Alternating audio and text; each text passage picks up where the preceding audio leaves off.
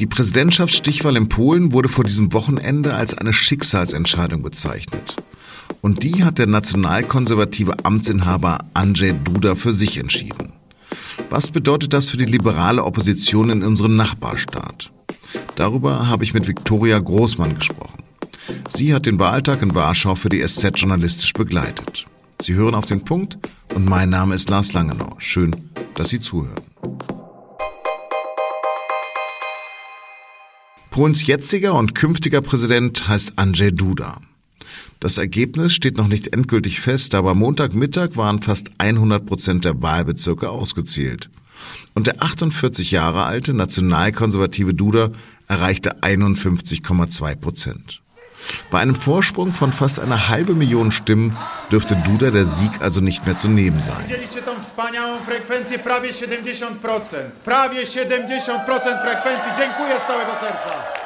Siegessicher sagte deshalb bereits am Sonntagabend vor Anhängern in Warschau, er freue sich über die hohe Wahlbeteiligung, mit der er gewählt worden sei. Dies sei eine unglaubliche Nachricht, die ihn äußerst berühre und für die er sich aus tiefstem Herzen bedanke. Dudas Herausforderer war der Warschauer Bürgermeister Rafael Trzaskowski. Er hatte für einen liberalen Aufbruch gestanden. Zum Beispiel wollte er die umstrittene Justizreform rückgängig machen, in der nicht nur polnische Kritiker letztendlich die Aushebelung der Gewaltenteilung sehen. Inzwischen aber gratulierte auch Trzaskowski seinem Konkurrenten auf Twitter, allerdings verbunden mit einem Wunsch. Möge diese Amtszeit eine wirklich andere werden. Schließlich hat der jetzige Wahlgewinner Duda einen harten, bisweilen unfairen Wahlkampf geführt und ist mehrfach durch Hetze gegen Homosexuelle und queere Menschen aufgefallen. Doch solche Äußerungen passen zum Kurs der Partei, die Duda einst groß gemacht hat und aus der er nach der Wahl 2015 symbolisch ausgetreten ist. Die PiS, die Partei für Recht und Gerechtigkeit der Kaczynski-Zwillinge. Sie spendierten viele soziale Wohltaten wie die Senkung des Rentenalters und die Einführung eines Kindergeldes. So konnte die Peace-Partei im Herbst vergangenen Jahres einen fulminanten Wahlsieg einfahren und ihre absolute Mehrheit verteidigen. Gleichzeitig aber scheint sich Warschau immer weiter von Brüssel zu entfernen. Bleibt jetzt also alles wie zuvor? Darüber habe ich heute Vormittag mit meiner Kollegin Viktoria Großmann gesprochen. Viktoria, wie war denn in Warschau das Interesse an der Wahl? Äh, die Leute sind extrem interessiert an der Wahl. Also zumindest die Wahllokale, die ich gestern gesehen habe, die waren auch sehr gut besucht. Man hat ja auch gehört, dass äh, offensichtlich gar nicht alle Wahllokale 21 Uhr pünktlich schließen konnten, weil noch Leute angestanden sind. Also die hatten von 7 bis 21 Uhr offen. Das heißt, es ist eigentlich genügend Zeit. Und die Wahlbeteiligung war die höchste seit 1989, also fast 69 Prozent waren es. Also wirklich eine irrsinnig äh, großes, großes Interesse an dieser Wahl. Hat sich denn schon im Wahlkampf etwas bewegt? Ich denke, es sollte ja eigentlich trotzdem eine Lehre sein. Der Herausforderer, der liberale Kandidat Tschaskowski, hat wirklich unglaublich viel geschafft. Er ist Anfang Juni in diesen Wahlkampf eingetreten. Er hat unglaubliche Attacken erlebt, auch wirklich, also der untersten Schublade, die haben ihn wirklich mit Dreck beworfen. Und er hat versucht, einfach nicht drauf einzugehen und sich nicht provozieren zu lassen und einfach mit seinen positiven Botschaften weiterzumachen. Und er hat damit wirklich viel geschafft. Ähm, was man andererseits natürlich sagen muss, ist, das Land ist, das siehst du an dem Wahlergebnis, ist wirklich gespalten. Hat sich Duda also im Wahlkampf nicht wie ein Staatsoberhaupt verhalten? Also er hat schon auch äh, sich einer sehr feindlichen Sprache bedient und insgesamt muss man sagen, war natürlich auch seine Kampagne darauf ausgelegt. Und man kann ja nicht sagen, dass dann seine Kampagne und seine und die Facebook-Seite, die dazu erstellt wird, von ihm irgendwie völlig unabhängig ist.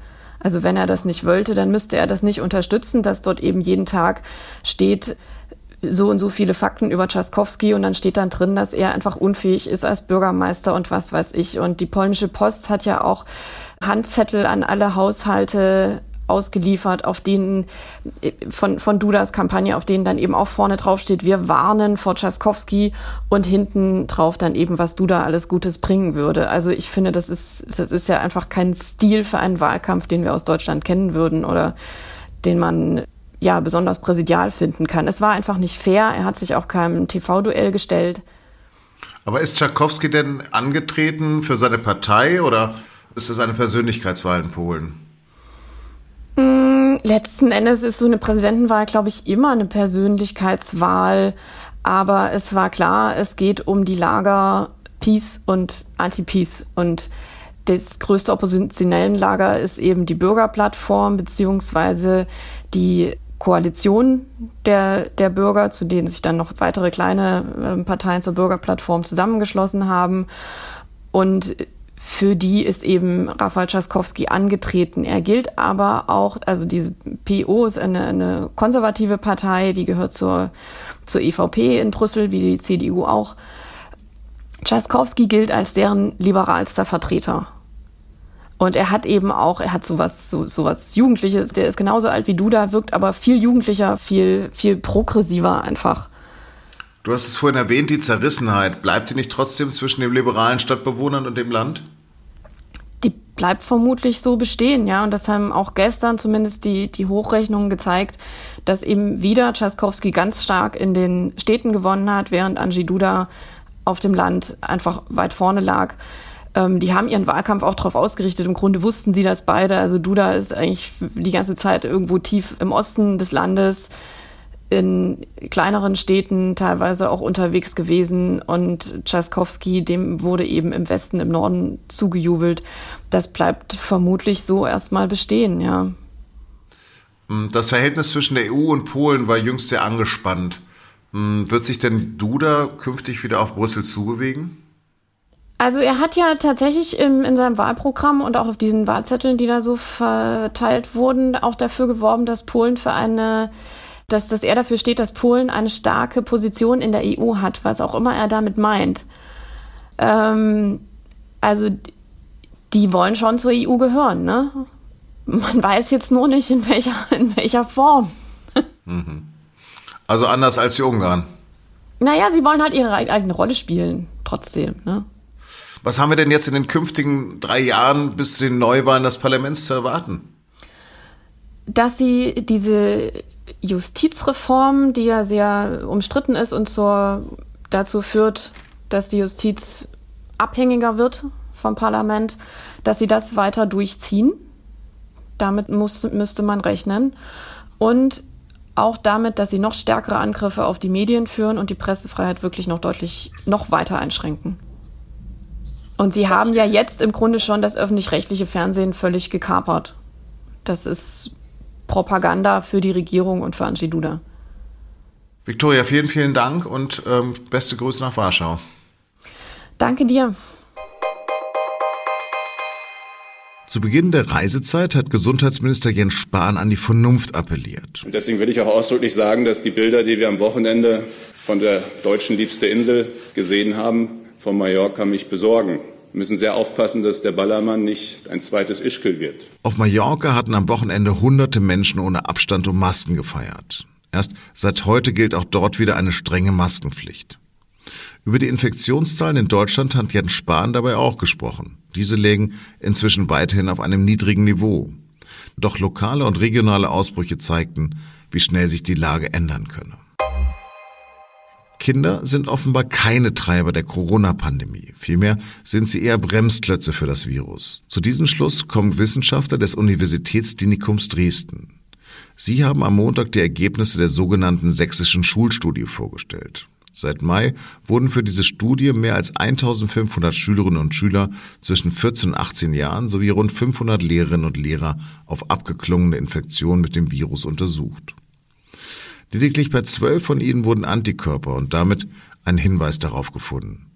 Eine anhaltende und weitgehende Öffnung der Schulen ist damit nach Ansicht der Mediziner möglich. Die CDU fordert von ihrem Koalitionspartner SPD eine umfangreichere Aufarbeitung der Geschehnisse im Fall Wirecard als bisher. Vor einigen Wochen wurde bekannt, dass dem Finanzdienstleister 1,9 Milliarden Euro fehlen. Wie es dazu kommen konnte, soll jetzt das Finanzministerium im Detail aufklären, das von Olaf Scholz geführt wird.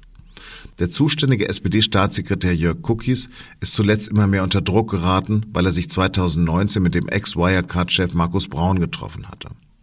Das Ministerium hat versprochen, die Inhalte des Gesprächs zu überprüfen, das als geheim eingestuft wurde.